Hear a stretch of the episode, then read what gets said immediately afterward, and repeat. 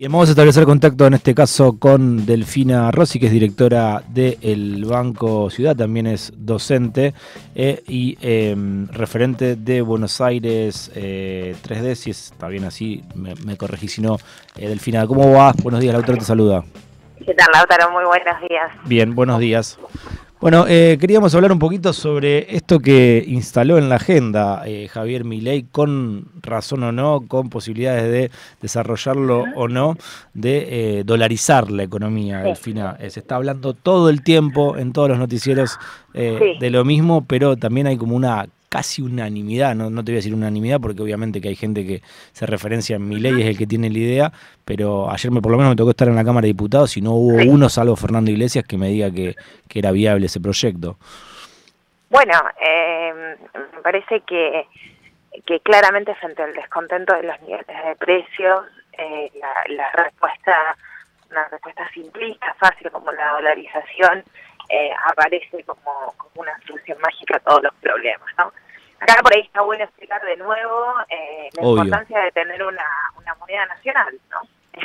Los países soberanos con una moneda eh, propia nos permiten efectivamente conducir, primero aislarnos de ciertos vaivenes del mundo y conducir también un proceso de crecimiento, desarrollo, de redistribución de la riqueza distinto, porque el valor del dólar, y esto es algo que estamos sufriendo esta semana con estas pujas para que haya una mayor devaluación, tiene efectos distributivos, tiene efectos políticos, ¿sí?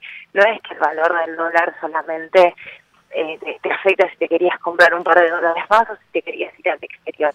La realidad es que eh, la cotización del dólar eh, tiene efecto en la desigualdad, en la pobreza, porque aquellos que tienen sus activos en dólares se vuelven más ricos. En cambio, los que solamente dependemos de nuestros ingresos en pesos, eh, estamos expuestos a esa pérdida de poder adquisitivo por el proceso de una devaluación y una eh, consiguiente inflación, ¿no? Entonces, la realidad es que la, la, la, potencial dolarización beneficia a aquellos que ya tienen sus activos en dólares, aquellos que tienen muchos recursos en dólares en el extranjero y que podrían entrar y sacarlos sin mayores problemas. Pero realmente eliminaría la posibilidad prácticamente de que el Estado siga otorgando ayudas como eh, el progresar, como el potenciar trabajo mm. o como las mismas jubilaciones. Todo nuestro sistema está en pesos, ¿no? Entonces, eh, me parece que, que eso de una irresponsabilidad enorme plantear una dolarización en este contexto de eh, intento de corrida eh, y de desestabilización cambiaria mm. y, por supuesto que haya dirigentes de Juntos por el Cambio que se suman a este planteo muestra la poca eh, poco aprendizaje que han tenido esos cuatro años de gobierno de las causas y las consecuencias de los problemas macroeconómicos que generaron. Delfina, ¿cuáles son las principales consecuencias en caso de esto se lleva adelante? No, es que, o sea, vos pensemos eh, por un minuto a qué dólar claro, eh, a, eso me refería. ¿A qué valor del dólar necesitarías dolarizar? Porque todos los pesos que tenés circulando en tu economía los tendrías que pasar a los dólares según los dólares que tenés. Sí. ¿Sí? Y hoy justamente el problema es la escasez de dólares, de dólares que tiene nuestra economía, producto de la sequía y producto también de eh, de, eh, por, supuesto, de, de, estar pagando la deuda del Fondo Monetario Internacional, ¿no? Entonces, Argentina es un país que genera dólares, que eh, genera riqueza, que genera oportunidades, pero lamentablemente está prácticamente desde su creación eh, fogoneado por una clase eh, que acumula y se la lleva afuera, una clase económica, mm. dirigencial, empresarial, como quieras, pero la realidad es que eh, la fuga siempre estuvo al orden del día y eso limita mucho el crecimiento económico de nuestro país. Eh, lo hemos conseguido en grandes épocas, por eso somos un país eh, emergente, intermedio, con una industria intermedia desarrollada y seguimos teniendo el día de hoy buenas noticias en sectores estratégicos, pero sin embargo eh, si, si no conseguimos un consenso nacional de que lo que se genera en la Argentina tiene que reinvertirse en la Argentina para efectivamente generar más dólares. Yo no digo que estén mal los dólares, sino mm. que eh, resignar capacidades soberanas de nuestro Estado realmente eh, dificultarían aún más la posibilidad de tener ese desarrollo y acompañar efectivamente al sector privado para que se desarrolle en toda su potencialidad. Delfina, buen día. Soy Vero Castañares. Te escuchaba, bien, te escuchaba al comienzo hablar sobre la importancia eh, de la moneda eh, propia y me acordaba de ese proyecto que varias veces escuchamos de la moneda regional. Eh, nada, y me pregunto si tal vez, no sé si ahora está, en conversaciones, me parece que no, o por lo menos no lo escuchamos hace rato, pero digo, ¿no sería también una forma de, de fortalecer la región bueno, eh, recordemos que, el, reciente presidente electo Lula cuando visitó, el primer régimen visitó fue la Argentina y anunció la, posibilidad de profundizar mm. en un esquema de eh, sistema de monedas locales y de mayor transacciones entre el comercio entre pesos y reales en lugar de utilizar el dólar. Un anuncio similar acaba de hacer en China Lula, ¿no? Entonces, eh, la búsqueda por desdolarizar parte del comercio que implica eh, el financiamiento de una balanza comercial deficitaria en algunos casos, digo, le, permitís al otro Estado que te pague a 120, 180, 360 días, ¿no? Entonces, eh, esos son elementos muy importantes para la integración comercial de, de la Argentina y sobre todo en la región. Yo creo que están en agenda, que todavía nos están implementando, pero que sin lugar a dudas debe ser parte de, la discusión. ¿Por qué? Porque a diferencia de una dolarización, ¿sí? acá estamos hablando de un proceso político y económico con nuestro principal socio comercial y con la región, ¿no? Entonces, eh, acá estaríamos hablando de, una complementariedad productiva, de buscar sectores estratégicos, de buscar aranceles comunes hacia afuera. Y en esto, eh, facilitar que el intercambio comercial no pase por los dólares, por supuesto le da un respiro muy importante en términos financieros a la Argentina. Delfina, em, ¿y cómo estás viendo la situación que está atravesando eh, el dólar en sí, más allá de este proyecto de Javier Milei de dolarización, con la suba que tuvo en estos últimos días? Bueno, primero a nivel mundial el, global, el dólar eh, está sufriendo un proceso de inflación, ¿no? Entonces también eh, como que está todo mezclado en algún punto, pero particularmente estos últimos días y, los últimos dos días donde vemos que eh, el complejo sojero no, no ha liquidado, ¿no?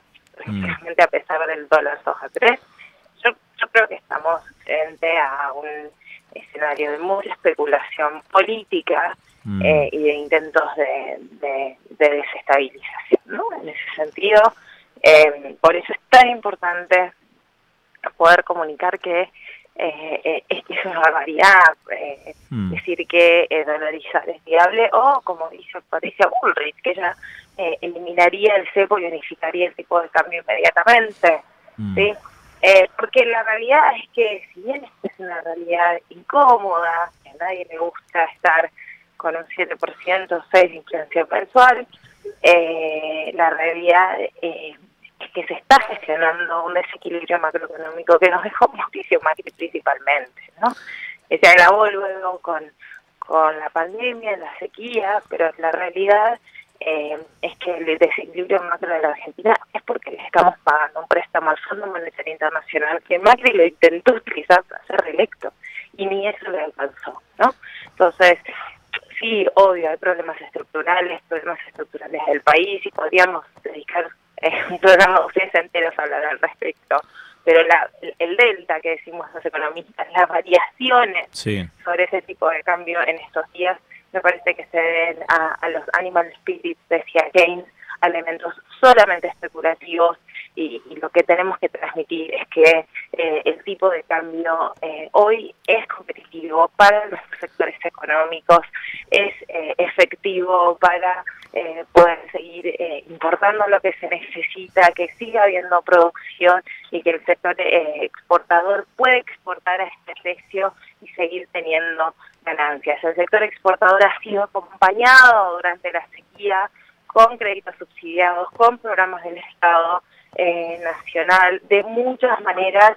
Me parece que es momento eh, en que ellos también pongan un, un, poco más de su parte.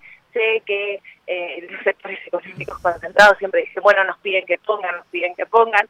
La verdad es que sí, y es así, porque tenemos una situación de pobreza muy grande y no nos podemos permitir, por la mayoría de nuestra población, de nuestros pibes, no nos podemos permitir estar en esta situación de desestabilización eh, cambiaria que impacta en la inflación y que impacta por tanto en los bolsillos de quienes ven haciendo. ¿Ves una jugada política ahí del sector que no está liquidando eh, la cosecha? Mm, sí. Ok. Eh, sí. quedó claro. Eh, Delfina... Sí, no, sé cuánto queda, pero sin lugar a dudas podrían estar contribuyendo y estar creando. Tienen la ventaja de tener, ser dueños de un commodity que no tiene eh, fecha de vencimiento y que por tanto ellos pueden sentarse a esperar. Entonces siempre es muy conveniente para este sector, por sus características, eh, eh, esperar a que suceda la variación cambiaria. Y me parece que, que el gobierno del Frente de Todos, cuando se han intentado producir estas variaciones, no ha seguido. Mm. ¿no? no ha seguido con el recuerdo eh, en mediados del, gobierno de Martín Guzmán también tuvimos una disparada de los dólares financieros y luego se, eh, se, mermó, se volvió a, cierta normalidad, eh, con la salida de Martín Guzmán también. Bueno, acá hay un intento nuevamente de, intentar torcerle el brazo a un gobierno que viene llevando eh, un, un, dólar oficial que efectivamente le permite a muchos sectores importar, recomponerse, eh, le ha permitido al gobierno nacional importar sectores claves y eh, bueno, y gobierna esta brecha cambiaria incómoda, pero que es, eh, lamentablemente la mejor alternativa que tenemos frente a un escenario de escasez de dólares de restricción externa y en donde necesitamos que llegar a ese consenso que yo creo que es lo que más falta, un consenso político nacional de que la Argentina es un gran país, es una gran economía, somos una economía del G20, de las principales 20 economías del mundo, nos merecemos tener estabilidad cambiaria, nos merecemos tener una moneda nacional y nos merecemos que eso beneficie sobre todo a quienes menos tienen. Delfina, eh, vas a estar en el plenario que hay de la ciudad con Cristina en Ferro. Sí, señor. El sábado a las 10 de la mañana estaremos allí. Eh, es un plenario que, que la verdad no los nos lo debíamos, pero que seguramente va a estar también eh, tocando esa agenda de la que hablamos hoy, porque como dice la propia Cristina Fernández de Kirchner, ella la persiguen y la proscriben eh, por lo que hizo, ¿no? Eh, por, por lo que se hizo durante esos 12 años, por cómo se le consiguió parar a estos poderes fácticos y, también, como ella dijo, por no ser mascota del poder, ¿no?